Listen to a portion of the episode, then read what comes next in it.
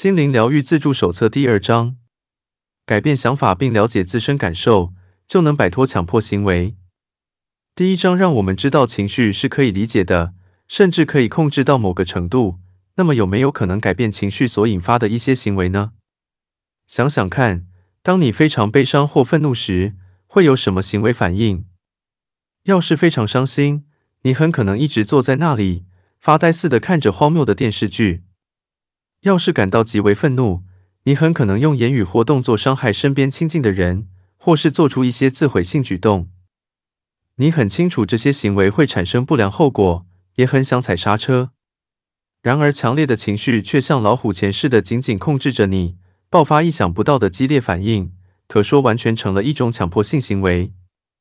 很多人都有强迫行为：伤心时会拼命灌酒，焦虑时会不停抽烟。生气时会暴跳如雷，寂寞时会背着伴侣偷腥。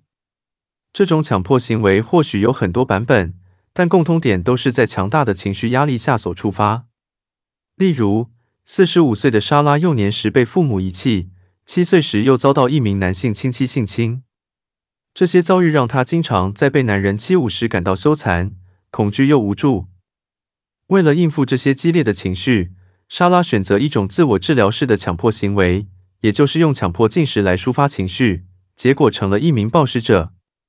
只要丈夫反对她或子女反抗她，就会大嚼一整包饼干；要是男主管批评她的工作表现，又会马上吞下一整桶冰淇淋，只因为抚慰性的食物能舒缓不受重视、徒劳又无人疼爱的情绪。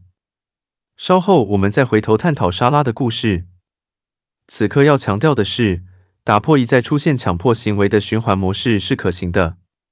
单逆和焦虑并不是不可挽回的状况，也就是说，或许我们满脑子都是不好的想法，但这些想法却不一定能控制我们的行为。事实上，一旦你了解究竟是什么情绪引发这种行为，以及潜藏的情绪能量究竟如何造成这种特殊反应，你就可以学着去控制这种强迫行为了。强迫行为，应付长期痛苦的短期纾解做法。当强迫行为出现时，代表你正在努力改变自己的情绪状态，这做法看似不错，但长期下来其实会引发严重的问题。例如，当你身不由己的一直在看电视或玩电脑游戏时，可能暂时纾解了焦虑感，也就是逃入电视或电脑画面中，借由电视人物所遭遇的问题来纾解自己的压力。然而，长期来说，这种强迫行为却可能妨碍你为自己找出焦虑的真正根源。有些人心中这股推动力太强大了，以至于被强迫行为紧抓不放，最后导致严重的负面结果。以莎拉为例，她可能在身心两方面都对食物有上瘾的毛病。食物抚慰了她的情绪，短暂纾解了人际关系带给她的痛苦。唯有了解强迫行为的运作模式，才能学习如何改变自己的情绪，以免坠入某种强迫行为的深渊。因此，要了解强迫行为具有以下特征：一、强迫行为能转化我们的感受；二、强迫行为是暂时的情绪缓解剂；三、即使知道强迫行为会导致负面结果，也很难戒断；四、强迫行为会逐渐自行其事；五、强迫行为是一种可预测的行为模式；强迫行为能转化我们的感受；强迫行为能帮助我们拥有想要的感受。并驱离不喜欢的感觉。例如，人们会在紧张的会议后抽根烟，释放紧张感，得到比较轻松的感觉。很多人喜欢在下班后到酒吧小酌，借此摆脱工作的压力和挫折。人们也很渴望体会酒精带来的熏然放松之感，可是如果下班后直接回家，就没有这种享受了。工作狂则从工作中享受到很大的成就感。上了年纪的人，如果把妹成瘾，则是因为那种感觉让人自觉极有魅力，仿佛年轻了几十岁。由于每个人的需求、生活方式以及基因结构不同，所以多少都有某种特定的强迫行为模式。例如，我有个颇有成就的患者曾经告诉我，他是以吸食骨科碱来维持蜡烛两头烧的忙碌生活。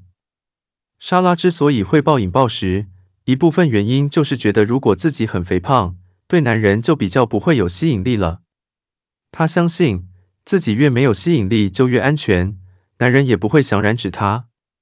至于从小在父母保护下长大的人，后来却很可能冒险成瘾，总喜欢在人际关系、事业，甚至拉斯维加斯的赌场里赌博，以品尝冒险的滋味。强迫行为是暂时的情绪缓解剂。还有个患者曾告诉我，他吸食香蕉皮这种为精神迷幻药，已成了一种强迫性行为。也许有些人会在绝望或好奇心驱使下尝试吸食这种东西，但有人竟会吸食上瘾，令我难以想象。毕竟吸食香蕉皮不是什么大事，因为它并不是真正的迷幻药，所以不会带来兴奋感，更无法借以忘忧。然而，吸食骨科碱就另当别论了。这种东西确实能让人飘飘欲仙，短暂逃离现实。为了降低焦虑感，酒精也非常有效。当然，吸食毒品和酗酒到后来会滋生更多问题。如果某种行为是为了满足特定需求，通常也很难戒断，因为这种做法的确能达到短暂缓解的目的。所谓的脑内啡 （endorphin） 是一种能改变情绪状态的物质。因为它能刺激大脑内掌管愉悦的区块，当大脑内部大量释出这种化学物质，就能让人产生一种飘飘欲仙的陶醉感。慢跑者声称，在跑步时，大脑会分泌脑内啡，这就是所谓的跑者的兴奋感。这种人体化学反应能暂时提供一种愉悦的状态，让人摆脱精神压力。人类有各式各样的行为都能提供短暂的抚慰，以纾解情绪苦痛。对某些人而言，逛街购物能纾解压力。他们并不是偶尔去商店逛逛而已，购物已成为一种非去不可、频率极高、时间又很长的一种强迫行为。有时是专程去寻找某些商品，有时则是大肆采购，见到就买。逛街购物让他们心里很畅快，可以把注意力从痛苦的事情上转移到其他方面。每买下一件东西，都能带给这些人一种成就感。觉得一切仍在自己的掌控之下。其他的强迫行为，像是沉迷网络、日夜玩电脑游戏，或把闲暇时间全都花在当个崇拜名人的粉丝。这些做法全具有某种效果，却为其短暂，而且长期下来会有后遗症。即使知道强迫行为会导致负面结果，也很难戒断。暴食的莎拉很清楚自己的体重已超标四十五公斤。虽然医师每每轻声规劝，但他总是回答：“知道了，知道了，我需要减肥。”近几十年来，烟瘾者早已熟知吸烟的危险性，赌博上瘾者则永远想要大赢一把，即使早已历经破产、欠债、众叛亲离等惨痛教训，仍然很难让他们回头。购物狂即使刷爆了卡，已完全没有还清卡债的希望，也毫不手软。还有一些人则宁愿花大把时间看电视，也不肯去做功课、找工作、做运动等积极的事情。为什么明知有负面后果，大家仍然抓住这些强迫行为不放？这个问题多年来一直困扰着相关研究者与医疗人员。你可能想象不到，其实这些上瘾者并不是软弱或缺乏意志力，其中很多人都明白每周花上二十小时去逛街是件坏事。所以有时会设法减少或戒绝。然而，他们虽然已经尽了全力，却往往半途而废，因为对自己的强迫行为已经产生某种生理与心理上的依赖，终至积重难返。强迫行为会逐渐自行其事。世界知名心理学大师高尔顿·奥尔波特 （Gordon Allport） 创造了自主功能 （functional autonomy） 一词，意指一种行为刚开始是出于某种特定需求。后来初始肇因虽然早已不存在，这种行为却会自主性的持续发展下去。譬如，有个女性从十三岁开始，就为了融入团体而开始吸烟。年届四十六岁时，她仍然持续吸烟的行为。其实当初促使她吸烟的因素早已不存在了。讽刺的是，这时她从中年友人身上接收到的戒烟压力，甚至比十几岁时朋友给她的吸烟压力还大。而他之所以无法戒烟，是因为吸烟的强迫行为早已自行其事。无论是在生物化学层面对尼古丁上瘾，或在心理层面对尼古丁的纾解压力功能产生依赖，总之，这位女性非常享受吸烟带来的欢愉，经常每隔几小时就会吸根烟来犒赏自己。虽然她不需要再用吸烟的方式来显示自己很酷，或介意融入某个小团体，但仍持续吸烟的习惯。如果他必须定义自己是哪种人，吸烟者一定名列其中。还有许多人则自认是购物狂、瘾痴、电动玩家、工作狂等等。刚开始，这些行为可以减轻不适或痛苦的感受，但一段时间后，效果就不见了。相反的，这些行为就有了自己的完形理论 （Gestalt），成为一个人自我定义时的一种特质。于是，原本的强迫行为就变成了一个人自我定义下的某种特征。这时就更难戒除这种强迫行为了。强迫行为是一种可预测的行为模式。如果你想戒除强迫行为，就必须认清这种行为的发展模式。约翰霍普金斯大学 （Johns Hopkins University） 的精神病学会主席保罗马克修 （Paul McHugh） 曾把强迫行为加以理论化，将之归类为一种激励性行为，具有反复发作的特性，其行为模式是可预期的。这种会反复发作的自我激励行为模式具有四个阶段，只要能认清自己正经历这些阶段，就能减低其影响力。一旦把自己的上瘾行为套进以下的四阶段过程之中，就能看清行为的发展模式，进一步知道该如何改变行为，以自我控制。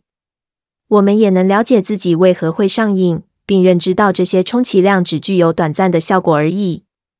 从下图可看出强迫行为的循环模式：阶段一，压力感受；阶段二，强迫意念；阶段三，强迫行为；阶段四，暂时纾解。阶段一，压力感受。在第一阶段里，莎拉察觉自己必须面对人生中一些难以承受、无法掌控、令人难受的遭遇，像是丈夫无情、冷漠、不领情的性格。或子女表现出不尊重、不听话的态度等。阶段二，强迫意念。莎拉经常会在心里喃喃自语，甚至连自己都没有觉察。她的念头和自我对话总是绕着自己不能自我控制这一点打转，结果变得愈来愈自卑。由于欠缺长期管理压力感受和负面念头的技巧，所以强迫行为难以改善。又因为他一直采取逃避意识的策略，结果就只有试吃意图。阶段三，强迫行为。莎拉打算用狂吃来暂时纾解压力和内心的悲苦。她深知食物具有抚慰效果，吃个不停能带来舒适和快乐。换言之，食物提供了某种满足感，能让人摆脱生活中的紧张不适。由于这种不健康的纾解方式能带来预期的回报。所以，他无意追求长期彻底的解决之道，以排除他所遭遇的问题。阶段四，暂时疏解。一旦进入这个阶段，莎拉就会觉得负面念头减少了，压力减轻了，生活比较好过了，至少眼前是如此。可是，曾经承诺要克制食欲，却又故态复萌，罪恶感也油然而生。如果没有学会长期自我控制的技巧，这种自我激励的负面做法就会一而再的发生。其实贪吃绝对无法击退情绪的痛苦和挫折，这只不过是缓兵之计，无法彻底解决问题。狂吃之后跟着而来的罪恶感、羞惭以及自我埋怨，对于不良行为的循环模式更是雪上加霜。打破循环模式，走出强迫行为的三种方法：试想自己是否有某种重复性的癖好。亲友也许曾经问你：“你为什么喜欢做这件事？”其实真正的理由你可能说不出口，那就是这件事能纾解你情绪上的苦痛。这可说是一种心理麻醉。不幸的是，效果很短暂，还得长期忍受后遗症。因此，不妨想想采用下列三种方法来舒缓情绪，就不用再求助于强迫行为了。没错。莎拉很明显是不了解或不愿意选择吃以外的其他方法，至少她没有实际去做。毕竟，吞下一大包洋芋片或一大桶冰淇淋就能让心情欢畅，坏情绪一扫而空，难怪会对其他方法不感兴趣。当然，一旦她胖了四十五公斤，身边每个人都开始警告她说：“不要再贪吃了，不然会不好看，身体也会不健康等等。”这时，他才开始想尝试其他的舒压法。其实我们并不需要让自己沦落到这个阶段，大可一开始就采用以下三种方法中的一两种来纾解压力，以根除强迫行为。这三种方法即为生化疗法 （biochemical means）、感觉运动疗法 （Sensor Motor system）、认知历程疗法 （cognitive processes）。生化疗法，人人都知道服用生化药品可以缓解情绪问题。今日社会普遍认为，人们本来就应该一点烦恼都没有，所以大街小巷的药房全都在供应这类纾解压力的药物。商品广告强调马上见效。我们也认为没有理由要忍受任何不适，只要服用小小一颗药丸，痛楚马上消失无踪。商品广告不断用这些讯息来轰炸我们。一般流行的抚慰品包括抑制中枢神经系统的镇定剂、酒精、治疗严重焦虑症的药物 Xanax 等、抗忧郁药物百忧解 Prozac、抑郁定 Lexapro 等，以及麻醉药物吗啡、镇痛催眠的可待因等。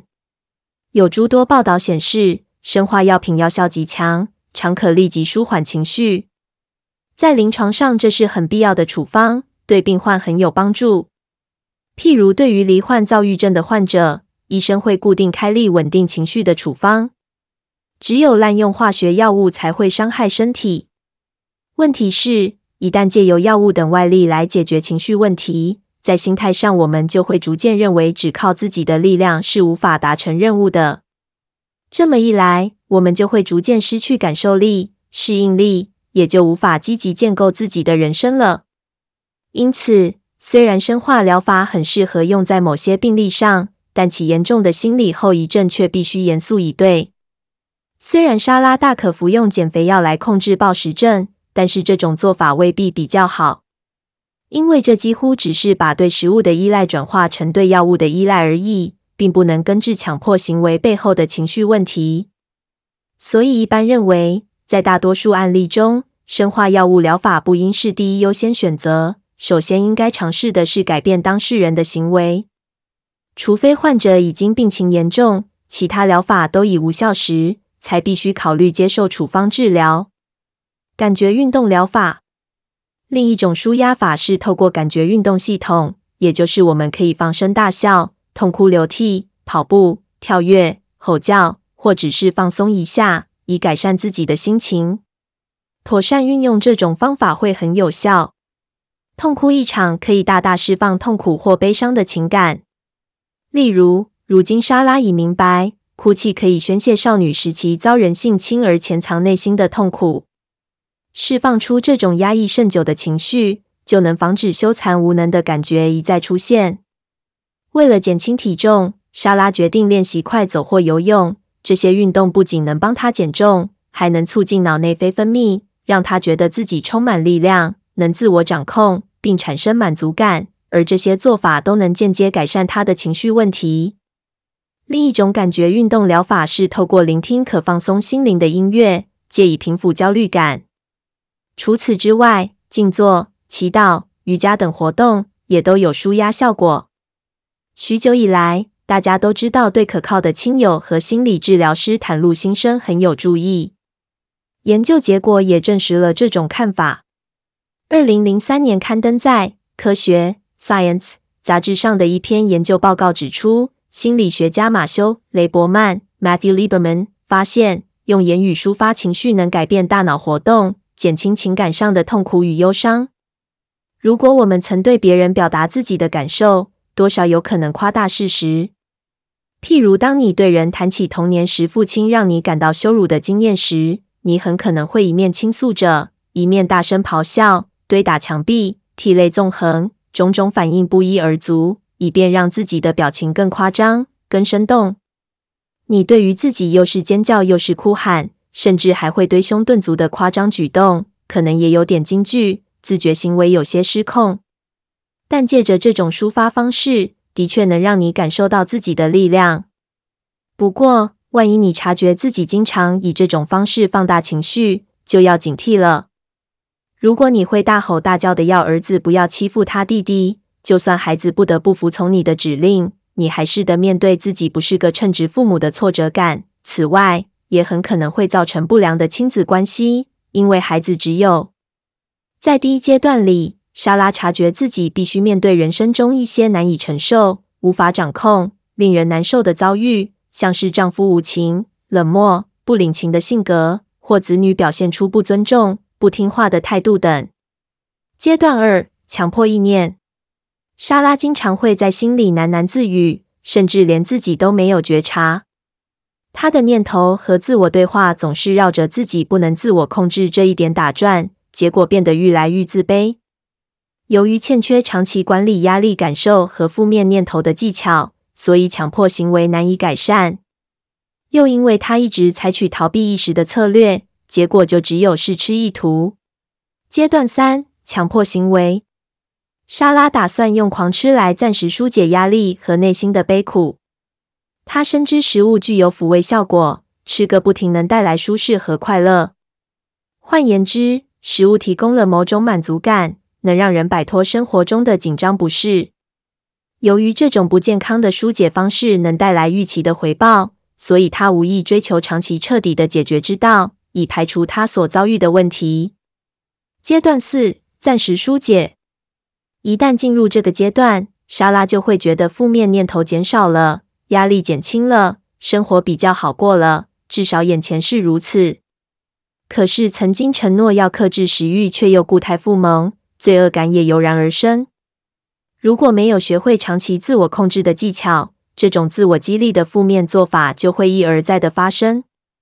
其实，贪吃绝对无法击退情绪的痛苦和挫折，这只不过是缓兵之计。无法彻底解决问题，狂吃之后跟着而来的罪恶感、羞惭以及自我埋怨，对于不良行为的循环模式更是雪上加霜。打破循环模式，走出强迫行为的三种方法。试想自己是否有某种重复性的癖好？亲友也许曾经问你，你为什么喜欢做这件事？其实真正的理由你可能说不出口，那就是这件事能纾解你情绪上的苦痛。这可说是一种心理麻醉。不幸的是，效果很短暂，还得长期忍受后遗症。因此，不妨想想采用下列三种方法来舒缓情绪，就不用再求助于强迫行为了。没错，莎拉很明显是不了解或不愿意选择吃以外的其他方法，至少她没有实际去做。毕竟，吞下一大包洋芋片或一大桶冰淇淋就能让心情欢畅，坏情绪一扫而空，难怪会对其他方法不感兴趣。当然，一旦她胖了四十五公斤，身边每个人都开始警告他说：“不要再贪吃了，不然会不好看，身体也会不健康等等。”这时他才开始想尝试其他的舒压法。其实我们并不需要让自己沦落到这个阶段，大可一开始就采用以下三种方法中的一两种来纾解压力，以根除强迫行为。这三种方法即为生化疗法 （biochemical means）、感觉运动疗法 （sensory motor system）、认知历程疗法 （cognitive processes）。运用上述的感觉运动系统来改变情绪。是我们每个人都能采取的正面舒压法，不过仍应找到正确的表达方式。以十一岁的女孩吉儿为例，她有严重的焦虑问题。为了纾解焦虑感，她发现只要到后院的蹦蹦床上去弹跳一番，烦恼就消失了。因为反复跳跃能刺激脑内啡的分泌，其他像是跑步、游泳或有氧运动等，也都有同样的效果。医界已证实运动能降低焦虑和忧郁等病症。不过，对于慢性忧郁或躁郁症患者而言，只靠运动意图是不够的，重点在于我们不宜低估了感觉运动系统可能发挥的疗效。认知历程疗法还有两种方法可以改变情绪：第一，调整自己的心态；第二，从根本上改变自己对整个事情的看法。前者当然不如后者来得彻底，但改变心态就像是变换大脑的频道，可以把注意力转移到其他方面。如果担心自己的感情生活不如意，譬如总是怀疑自己能否找到合适的对象。约会时也总是紧张的讲不出话来，这时你不必硬要扭转对自己的观感，认为自己拥有无人能挡的无穷魅力。毕竟在个人看法上做这么激烈的大转弯，既不实际也难以达成。这时还不如调整心态，专注在摆脱一直困扰我们的思绪即可，即使只有短暂的效果也好。一旦这么做之后，心情通常就会好多了。举例来说，吉姆是大公司的中阶主管，经常抱怨得不到上级赏识。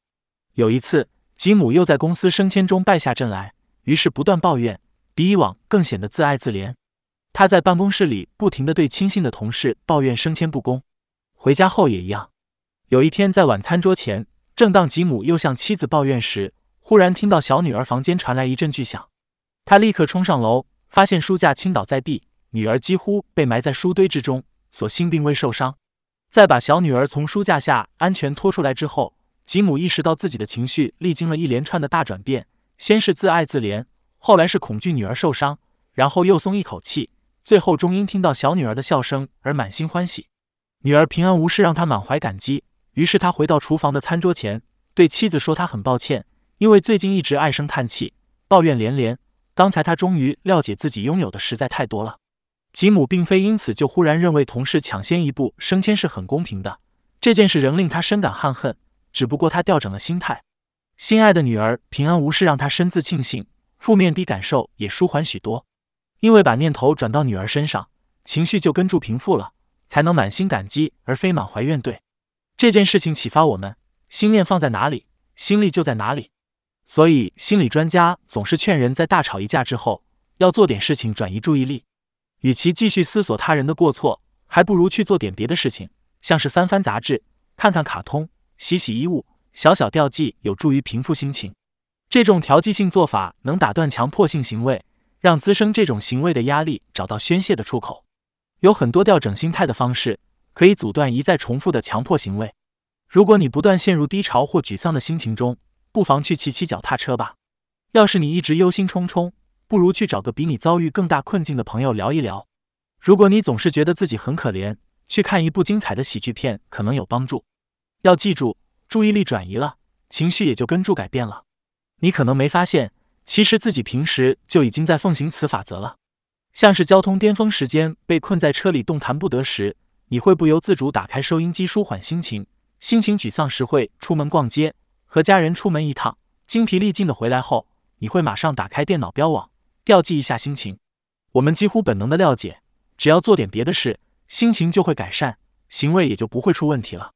然而，改变心态只有短期效果，至于长期做法，则需要改变执着的念头，摆脱不健康的思考模式。以莎拉为例，她对自己的想法是：我是个没用的人，别人可以任意利用我、伤害我、占我便宜。我也是个无足轻重的人。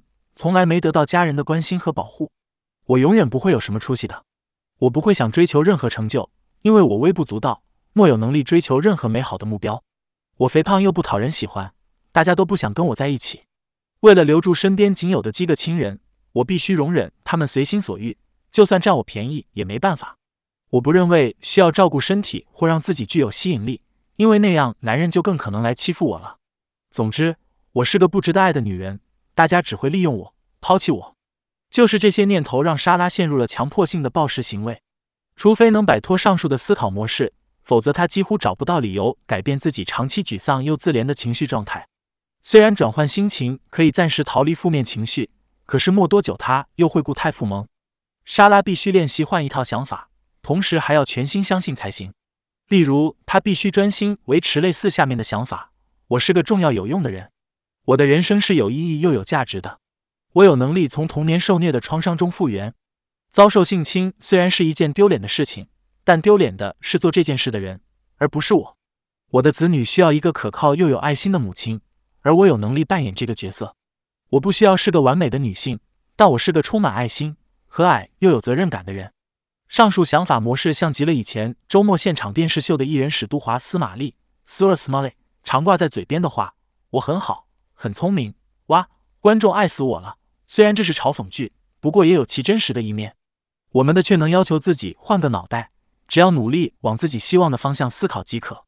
要不然就学会像匿名戒酒会课程 （Alcoholic Anonymous Program） 中所说的，在做到之前，先假装你已经是那样的一个人。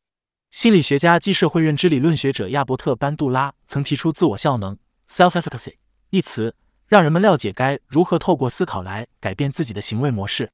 班杜拉认为，自我效能代表我们除了有能力了解某种既有行为模式能达到期望的结果之外，还能掌握并成就这种行为。因此，即使人们有能力了解必须停止与配偶经常争吵的行为，但如果未能透过认知来掌握并成就这种做法，就会一再犯错。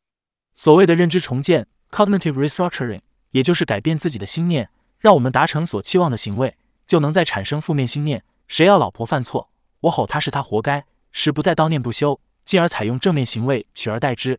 我应该用镇定和积极的态度对老婆说话。只要改变已成积习的念头和信念，便有助于大幅改善个人感受。我，本书作者之一克里斯多福，在念研究所时就曾亲眼目睹。当时有个催眠大师邀请十几名观众上舞台，设法让每位自愿上台者都陷入催眠状态。凡是能被催眠者就留在舞台上，不能被催眠者就回到自己的座位。直到催眠大师深信自愿上台者能接受催眠暗示时，他就开始操纵他们本身的一些信念以及对现实世界的主观感受。比方说，他询问哪位自愿上台者是与配偶或男女朋友一起来看表演的，然后在他从一数到三之后。这些被催眠者就要走到观众席，各自找到伴侣，然后热情拥吻他们。结果这些人果真照办了。当催眠大师把这些人带回舞台后，又从一数到三，然后告知他们将会以为自己亲吻的不是另一半，而是个完全陌生的人。我永远忘不了当时台上那两位女性惊恐的表情，其中一名女性流住眼泪表示：“我老公一定会杀了我，我根本就不认识那个人。”接着催眠大师又立刻修正了他的认知状态。那位女士马上破涕为笑。再回头谈谈莎拉，她因各方面的情绪和行为都出了问题，又出现病史，才会接受治疗。结果上述三种疗法她全用上了，以求改善强迫性的暴食症，同时也能改变她的自我观感。莎拉至今仍一直在服用抗忧郁剂。她也明白，要适时抒发情绪上的痛楚，尤其是童年创伤在心灵上的烙印。此外，他还学习借由运动及舒压法来疏解情绪。我也鼓励他用打坐或祈祷的方式来改善心情。最后，莎拉终于学会努力摆脱自幼及控制住他的愤怒思考模式，以及随之而来的一些负面自我看法和心态等。虽然莎拉迄今尚不能彻底摆脱强迫行为，但已有很大的进步。特别是因为他已经明白自己是个重要又有责任心的人，往后也会不断努力，在想法和座位上都会立朝这个目标迈进。在事实的表面下求勇。人们改变强迫行为的做法各异其趣。统计数字显示，百分之九十以上的戒烟者都是靠自己的力量办到的，也就是说，他们没有上戒烟课程，没有接受治疗，也没有专家协助。其他少数人只有在认知到自己出了某方面的问题时，才开始接受辅导戒除瘾头。最广为人知的戒瘾课程就属匿名戒酒会了。这个组织以过好每一天来改变行为、念头。以及生活的各层面，匿名戒酒会最著名的是十二步骤疗法。这种疗法对其他许多上瘾的强迫行为也具疗效，所以也适用于匿名戒赌会 （Gamblers Anonymous）、匿名戒毒会 （Cocaine Anonymous） 等主要靠团员本身力量戒瘾的组织。就连对性行为及恋爱上瘾的匿名性爱成瘾会 （Sex and Love Addicts Anonymous） 也同样具有治疗效果。至于其他疗法，则常需借助医师或辅导人员的协助。无论是想靠自己的力量，或借助专业来应付自己的强迫行为，都必须处理情绪背后的根本问题。这是一个颠扑不破的真理，也就是必须改变想法，并面对引发情绪的根源。想有效治疗强迫行为，这两种做法缺一不可。毕竟，当改变固有的思考模式时，必然会让潜藏在情绪底层的噪音浮出台面，这时就不得不面对自己长久以来的心结了。以莎拉为例，她就必须面对童年受创的情绪问题，如果能成功解决，大有改变自己暴食恶习的机会。为了治愈痛苦的情绪创伤，莎拉找到触发强迫暴食行为的三个情绪根源，分别是羞惭、恐惧与愤怒。这些不良情绪很可能源自于负面的童年经历，包括不受重视、曾受到言语暴力、性侵或身体上的残害。由于莎拉早年经历了各种心灵创伤、失望、反复受挫、被亲人遗弃等不幸，导致后来这些情绪在人生中不断浮现。羞惭感是一种很可怕的想法和感受，不断让人相信自己是不好的，是无足轻重的。受虐注定会让人产生羞惭感，尤其是性方面的侵害。儿童常会把一些辱骂内化成自我观感，像是你这么坏，我才会教训你等等。一旦我们认为自己很坏，就很有理由做出暴饮暴食、吸烟、吸毒等危害自己的行为，因为这么做毕竟只是在伤害一个坏蛋而已。这就像驾驶一部破旧的老爷车时，自然会认为再多一些刮痕也不算什么。恐惧感也会自然滋生某种强迫行为，因为我们必须急之逃避眼前的可怕事物或处境。虽然我们经常需要恐惧感来提醒危险的逼近，可是如果可畏的人生境遇纷至沓来，这种情绪就会成为毒害身心的一种反应。如果我们认为自己很脆弱又能力不足，在面对人生处境时，必定会出现害怕、焦虑的反应。为了用健康的自信取代恐惧感，必须相信自己可以活出不一样人生，人有可能改变自己的境遇。所以，必须勇敢地面对长久以来的恐惧，逐一克服负面情绪。我们也应该驱除自我怀疑、自认能力不足以及未来可能会是一场灾难等种种负面想法。愤怒更是产生强迫行为的重要根源。不少专家指出，酗酒行为之所以难以戒断，愤怒的情绪正是最主要的肇因，也很容易引发心脏病、中风、忧郁症及焦虑感。发怒的人常借由改善心情的强迫行为来疏解愤恨。为了舒缓强烈的怒气，只好经常逛街购物、看电视、聊八卦或过度运动，以暂时舒压。此外，酗酒等强迫行为更会火上加油，让人更加怒火中烧，难以自抑。虽然强迫行为能提供短暂的抚慰，但长期而言，潜伏的强烈情绪仍会不断浮现，成瘾者也只好持续增强强迫行为的强度及频率，以化解情绪。所以，在这场江河日下的战争里，成瘾者注定会是输家。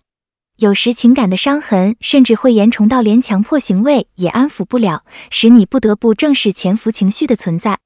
因此，我们必须把引发强迫行为的潜藏情绪找出来，好好处理。比方说，玛丽在戒烟时，发现自己一肚子火，这时她体会到，其实到自己对丈夫怒气冲天，而这种感觉不仅是她丈夫，就连她自己都没有察觉，足足隐藏在缭绕的烟雾后长达三十五年。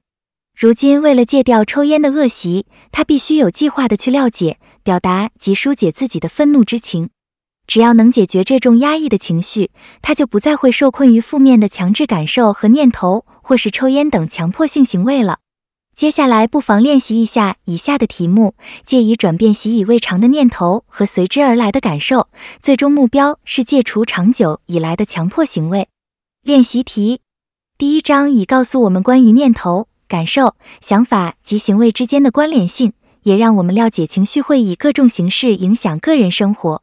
有些情绪能带动我们往健康积极的方向前进，有些则会给我们极大的压力，引导我们做出种种不明智的抉择和决策。练习题一：调查一下，找几个愿意帮助你的亲友，要求他们对你的一些不良习惯给予一些积极意见。下列问题着重在三方面，以常看电视的不良习惯为例，有的亲友可能不认为你常看电视是一种强迫行为，而认为它只是个不健康的习惯而已；有的亲友则可能察觉到它是一种强迫行为，但亲友多半会把你常看电视视为一种无害的动作而已。这份调查表能提醒你，可能有些习惯需要做些调整了。亲友姓名：我的强迫行为。亲友建议。亲友姓名，我的不良习惯。亲友建议，亲友姓名，我需要调整的习惯。亲友建议。练习题二：检视强迫行为是否复发。本练习是为了帮助你检视自己的念头、情绪是否又导致强迫行为死灰复燃。你也许能成功的戒掉或缓和原本的强迫行为，可是，一段时间之后，你又会找借口让积习固态复萌。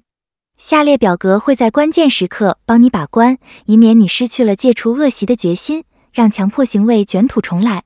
一给你有什么问题行为想要改变？二，请把自己心里的正面自我对话内容写出来，以帮助自己不再堕入负面行为。三，请把自己又陷入负面行为的那些状况描述一下。四，原本你已完全戒绝旧习，后来却又故态复萌，这期间究竟出了什么问题？五，请把导致你固态复萌的诱因列出来，譬如哪些人、哪些地点，或是心理压力、自我对话等。不要只注意这些情绪的负面影响，而要注意是否种下恶果。六，究竟是哪些情绪又引发旧习，令你重蹈覆辙？七，请把你讨厌的行为所引发的后果列出来，再与你所想建立的新习惯比较一下。练习题三：如何改变你的念头？我们都知道，改变心念模式会是个很大的挑战。多年来，我们一直秉持住某种想法，如今想改变这种长久以来的思考模式，就必须赋予极大的专注力。除此之外，我们还需要多做练习。下面我们设计了一些简单的习题，方便你掌握自己错误的思考模式。希望这些题目能让你发现负面思考与强迫行为之间的关联性，然后再让自己适应正面思考方式，以取代旧习。只要经常练习，就会习惯成自然了。情境一：负面行为，负面内心思考，取代负面思考的正面思考模式。情境二：负面行为，负面内心思考，取代负面思考的正面思考模式。情境三：负面行为，负面内心思考，取代负面思考的正面思考模式。情境四：负面行为，负面内心思考，取代负面思考的正面思考模式。练习题四：打破恶性循环的行为模式。你可能发展出一种重复性或强迫性的行为模式，以求暂时纾解负面感受。这种行为模式能减轻压力，却不能解决根本问题。下面的练习可以终止负面念头和强迫行为的恶性循环。一旦你察觉到这种下意识的念头之后，就更能了解自己的思考模式，接着对自己身处的压力情境也会更有觉察力，而不会只是做下意识的反应。只要把强迫性的念头和行为记录下来，或许就可以借由提高觉察力来打破强迫行为的恶性循环模式了。步骤一：利用一周的时间，把出现负面念头的时间记录下来，并记下随之产生的强迫行为以及其间逐步发展的过程。步骤二：一周之后，增加抵制负面念头的时间。此时的目标是延迟你对负面念头的强迫性反应，以便最后能以预先想好的正面反应取代之。此时，也许你还不能把负面念头完全赶出脑外，但却可以控制随之而来的强迫行为了。步骤三：每周都设法延长负面念头与强迫行为之间的时间，直到你能很习惯于用正面行为做出反应，而不再出现强迫行为。以上心灵疗愈自助手册第二章：强迫行为。朗读到此结束。这些方法需要反复咀嚼，让它成为你的生活一部分。一起努力吧！我是摸摸糖，我们再会。